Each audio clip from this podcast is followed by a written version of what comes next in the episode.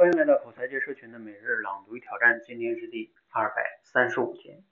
最近啊，看到一段话，有人说呢，有时候我很想质问上帝，为什么对这个世界的贫穷、饥饿和不公，你就视而不见、袖手旁观、毫不作为呢？但是啊，为什么我又不敢真的去质问呢？因为我怕上帝会反问我同样的问题：你为什么对这个世界上的贫穷、饥饿和不公？你就视而不见、袖手旁观和毫不作为呢？这段话虽然写的像个段子，但他还是说出了一个秘密，就是人类社会制造的所有的超越性的人格，都不是让我们这些凡人等靠要的。这些超越性的人格，比如上帝，都只是给我们画了一根思考问题的辅助线。就像里根说的，我们面对每一个具体问题都是独特的，所以。我们不要轻易断言上帝是站在我们这一边的，我们要反思我们是否站在上帝那一边。换句话说，别问上帝要做什么，你觉得上帝应该做的，你自己就去做。啊，尤其是最后这一段啊，挺有意思的。好，内容呢摘自于罗罗胖六十秒啊，大家读了有什么样的感想呢？呃，因为我今天读了这段话呢，恰巧我最近哈在梳理我们团队的价值观。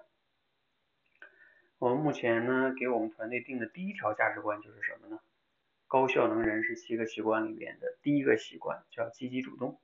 其实呢和这段话哈是非常相似的。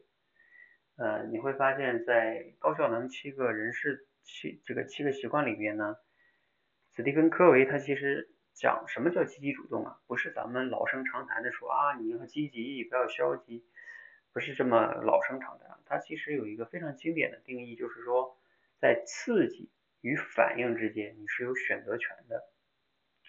比如说，我们人生都会遇到一些不如意啊，所谓的人生不如意十之八九哈。那面对不如意，我们会有什么样的反应呢？如果按照本能的反应来说，就是啊，气愤、抱怨。无奈，等等等等等等哈，但是这样的话就是本能反应。按照本能反应来说呢，我们就跟动物没有什么差别。但是按照积极，就是积极主动的这个习惯来说呢，就是在外界给你不公或者是不如意的时候，你的反应你是可以选择的。这也是我们人之所以成为人的一个跟普通动物的区别哈。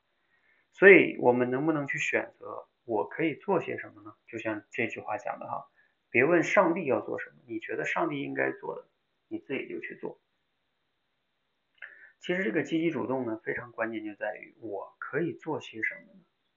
虽然说有很多事情不是咱们能完全掌控的，但是如果一直去抱怨，那什么也不会改变，而且越抱怨自己越无力。如果你去想一想，我可以做什么？那反而慢慢的呢，你自己也找到了一定的掌控感，呃，甚至呢，我把这个事情啊就分为三类，世界上的事儿呢分三类，一种是呢自己可以完全掌控的事儿，第二种呢就是自己完全不可以掌控的事儿，第三类呢就是自己可以部分掌控的事情。对于完全不能掌控的事儿呢，比如说啊天要下雨或者很多的天灾啊，咱们很难掌控。但是我们依然可以选择我们怎么样去看待他们，面对他们的态度是不是能坦然接受，这也是咱们可以选的。还有对于咱们部分可以掌控的呢，其实咱们世界上大部分的很多的事儿都是部分能掌控的，只要涉及到跟人协作的，你会发现都属于部分能掌控。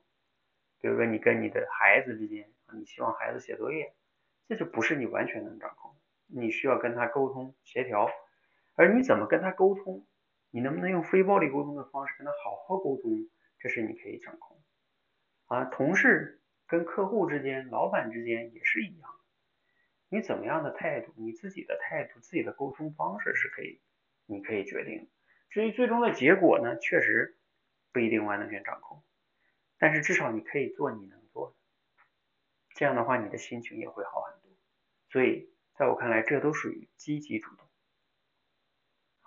这个呢，希望啊，我们团队的要践行的价值观，如果你觉得对你也有意义哈，也欢迎我们一起来践行，因为这个不是我总结的，这是史蒂芬科维总结的一个七个习惯中的第一个，他把它放到第一个，我仔细想想是有道理的，因为咱们人哈，呃，你无论你有什么样的梦想，然后你在一个你做事，甚至你做你喜欢的事，你也会遇到不如意，是不是？所以能不能积极主动，是我觉得一切我们所谓的成长成功的前提条件，没有这个。